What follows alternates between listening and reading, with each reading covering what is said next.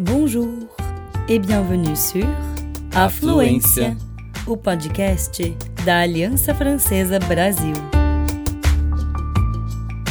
Você está ouvindo Lieu dit, Lugares franceses que contam suas próprias histórias em francês e português.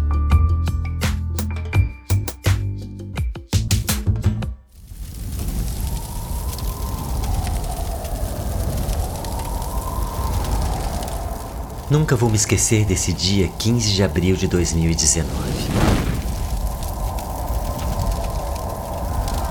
E para dizer a verdade, não sei qual é a lembrança mais terrível. A do fogo que devorou minha estrutura e me deixou nua à vista de todos, ou a tristeza da multidão que me cercava naquele dia. Todos aqueles rostos em lágrimas voltadas para meu chapéu de chamas, todos os gritos impotentes quando minha flecha caiu bem no meio do meu corpo. La flèche principale de la cathédrale est tombée il y a quelques instants. Feuer in Pariser Kathedrale Notre-Dame. Matthias Wert in der Nähe von Notre-Dame. Matthias, ist der Brand unter Kontrolle? La grande question, c'est euh, quel est l'état, euh, des- quelle est l'étendue des dommages. Contudo, já passei por outras catástrofes. Ao se ter vivido tanto tempo quanto eu, instalada no centro de Paris, posso dizer que já vi tempestades, inundações, sem falar das cheias do Sena que chegaram até as minhas portas, revoluções, guerras, consacrações, enterros. Todos esses reis, todos esses presidentes, vi todos passarem. Não posso lhes contar tudo, senão passaríamos dias e, sem dúvida, noites.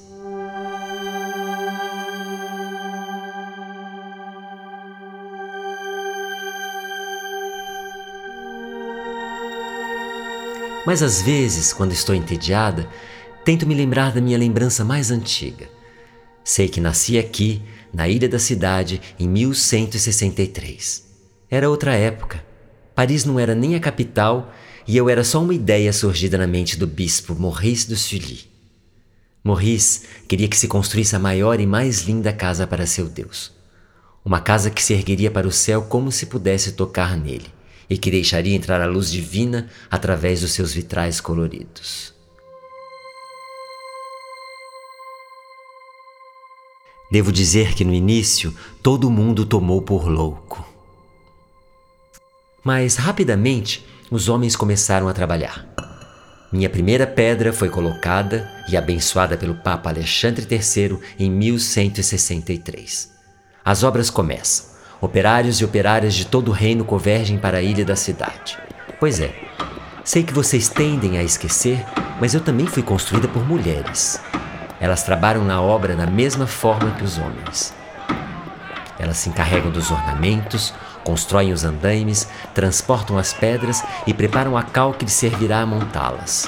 Carpinteiras, pedreiros, canteiras, vidreiros, telhadistas, estucadores. No total, quase 80 profissões diferentes trabalham lado a lado na obra que vai me ver nascer.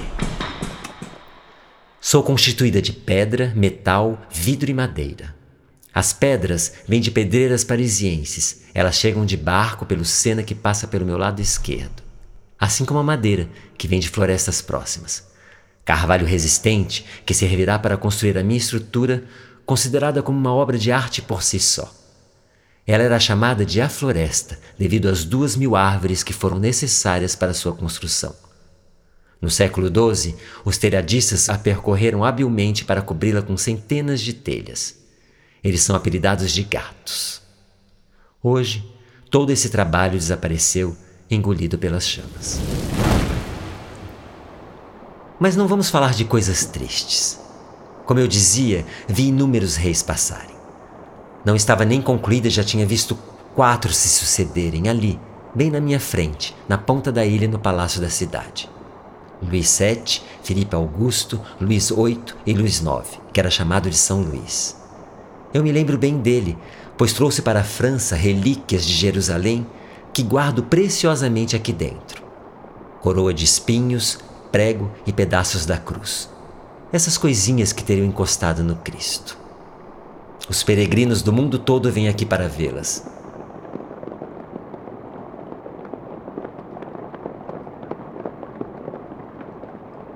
Mas não se enganem, eles também vêm para me ver. Durante minha construção, que dura mais de 150 anos, até os parisienses se deslocavam para me admirar. Quanto mais fico alta, mais me olham. É preciso imaginar que eles nunca viram nada igual. Eu não pareço com nenhuma igreja romana deles, com nenhum castelo deles. Sou mais fina, mais leve e, sem me vangloriar, mais elegante, com minhas longas colunas meus arcos ogivais. Meus tetos se acentuam em arcos estreitos, abóbodas nervuradas, um importante avanço arquitetural que me permite me elevar na direção do céu. Minhas paredes são perfuradas com imensas janelas que deixam a luz entrar por todo lado, através de vitrais multicoloridos. Dizem que sou uma pioneira, uma pioneira do que chamam de arquitetura gótica. Dá a impressão que eu me mantenho equilibrada, quase caindo como um castelo de cartas, mas sou muito mais sólida do que pareço, graças às minhas grandes patas enfiadas no solo, meus arcobotantes. Por fora, eles empurram minhas paredes para neutralizar o peso dos arcos que ficam a 35 metros de altura. São essas duas pressões contrárias que me fazem ficar de pé. Às vezes dizem que sou viva, os historiadores de arte dizem que minha arquitetura é nervosa, como o corpo humano, uma maravilha de cálculos e inteligência humana. Esses pesquisadores que ficam ao meu redor me fazem rir. Se vocês pudessem vê-los, eles me analisam, me dissecam e arrancam os cabelos por não entenderem como seus colegas do passado puderam fazer cálculos tão precisos sem suas tecnologias modernas.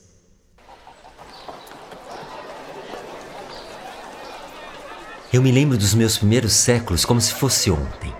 Contudo, meu bairro mudou muito desde a Idade Média. A ilha da cidade era meu vilarejo. Aos meus pés não havia átrio como hoje em dia, mas um emaranhado de ruas e um formigueiro ininterrupto de pessoas. Artesãos, comerciantes, mendigos, religiosos e até condenados à morte que eram expostos em frente às minhas portas antes de suas sentenças. Eu conhecia seus rostos, os hábitos de cada um. De tanto observá-los, podia até prever seus comportamentos. Sobretudo porque a população vivia ao ritmo do meu sino, que marcava o início e o final do dia. Eu também o tocava para a missa e, em caso de eventos particulares, eu tocava meus bordons. Meus imensos sinos de cobre que pesavam mais de 10 toneladas cada um. Hoje em dia, só me resta um: o Bourdon Emmanuel, meu fiel companheiro. Se vocês me acham bonita hoje, saibam que eu era ainda mais bonita na época, eu garanto. Ao contrário do que se pensa, eu nem sempre tive a cor cinza esbranquiçado da pedra calcária. No início, minha fachada era pintada com cores fortes: vermelho, azul, verde e até com folha de ouro. Quando o sol se punha na minha frente, ele projetava seus últimos raios em minha fachada e me fazia brilhar. Todas as noites eu ficava resplandecente. Tenho certeza de que os reis me viam lá do palácio, na ponta da ilha, e me achavam linda. E não me enganei. Ao longo dos séculos, eles tentaram se apoderar um pouco de minha beleza e de minha influência. Entretanto, no início, eu não estava destinada a ser a Catedral dos Reis. Minhas primas de Reims, onde eles eram coroados, e de Saint-Denis, onde eram enterrados, eram as preferidas deles. Mas eu, diferente delas, ficava bem no centro do lugar do poder. Então, rapidamente a política se introduz em meu cotidiano. Os reis queriam ficar entre os santos e as relíquias. Vários deles mandaram fazer suas efígies e colocaram em meu coro. Em particular, no século XVIII, o Rei Sol, que também me presenteou com uma magnífica pietá em mármore. Fiquei lisonjeada, claro, mas eu ainda ignorava que essa aliança entre religião e política ia me trazer alguns problemas.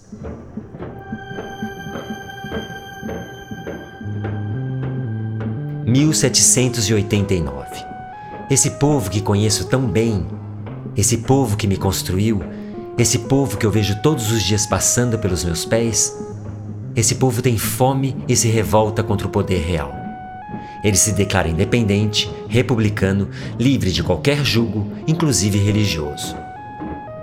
Não me destroem, pois sou a obra do povo, mas sou rebatizada de templo da razão. Não sou mais a casa de Deus, mas a do conhecimento. Fazem recepções populares aqui, me usam até para estocar mercadorias.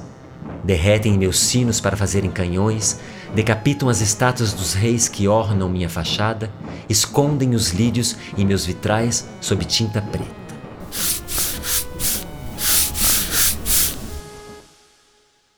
Isso tudo não durou muito, claro. Alguns anos depois, Napoleão I é coroado em grande pompa em minha capela mor. Mas o mal está feito. Estou danificada. Minha arquitetura caiu em desuso há muito tempo. Me esquecem, ou melhor, me ignoram. Passam pela minha frente sem nem levantar a cabeça. Não gosto muito de falar desse período. Era como se eu fosse uma velha esperando a morte. Só que não contavam com Vitor Hugo. Em 700 páginas, foi ele que restituiu meu crédito junto à opinião pública. Seu livro, O Corcunda de Notre-Dame, lançado em 1831, se passa entre minhas paredes. E pela primeira vez, depois de muito tempo, fala-se de mim em todos os lugares. Percebe-se meu valor.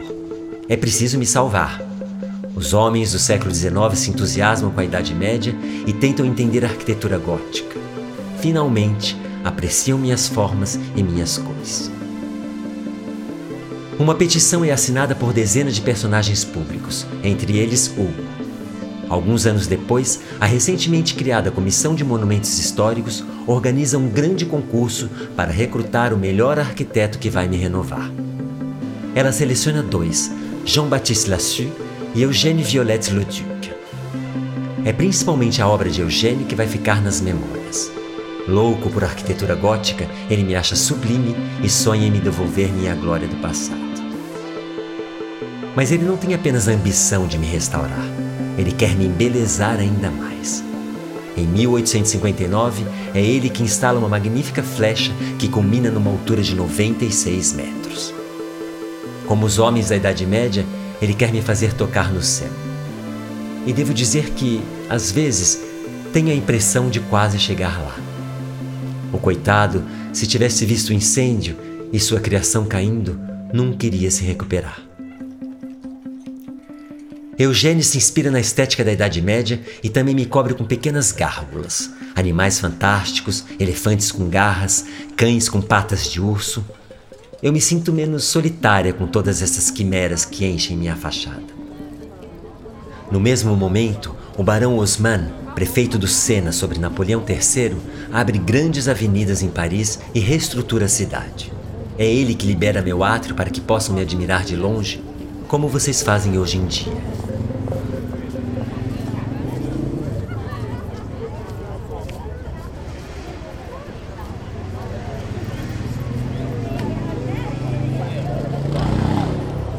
A respeito disso, tenho que confessar uma coisa. Sinto saudade de vocês. Eu sei, não estou sozinha. Tenho minhas gárgulas e 850 anos de lembrança para me distrair. Mas mesmo assim, antes do incêndio, eu recebia 14 milhões de visitantes a cada ano. 14 milhões. E hoje em dia, ninguém. Bom, certo, estou fazendo drama. Não se pode dizer que eu esteja só. Todos os dias, há dois anos inteiros, operárias e operários trabalham duro para me reconstruir. Depois de limpos, todos os meus vitrais estão intactos, inclusive as grandes rosáceas que fizeram meu renome no século XIII. No interior, sob a fuligem e a sujeira, redescobre-se as cores brilhantes e a folha de ouro intacta nas paredes das minhas capelas. Estão me limpando, me reforçando, me restaurando, planejando a reconstrução da minha estrutura e minha reabertura daqui a três anos. É preciso correr. Isso me faz lembrar dos meus jovens anos e sinto um pouco de cócegas com todos esses homens e essas mulheres formigando e me remodelando. Todo dia eu admiro o trabalho deles e o cuidado com que me tratam. Eu sei que eles correm riscos para me reconstruir. Vejo homens pendurados em cordas balançando como pequenas aranhas sob meus arcos, e as restauradoras usando máscaras para se protegerem das minhas poeiras de chumbo. Eu conto minhas histórias baixinho, mas não sei se eles me ouvem. Eles dizem que é uma honra trabalhar para me reconstruir. E eu me sinto honrada em receber tanta atenção. Sou uma velha senhora, sabem? E já vi muita coisa.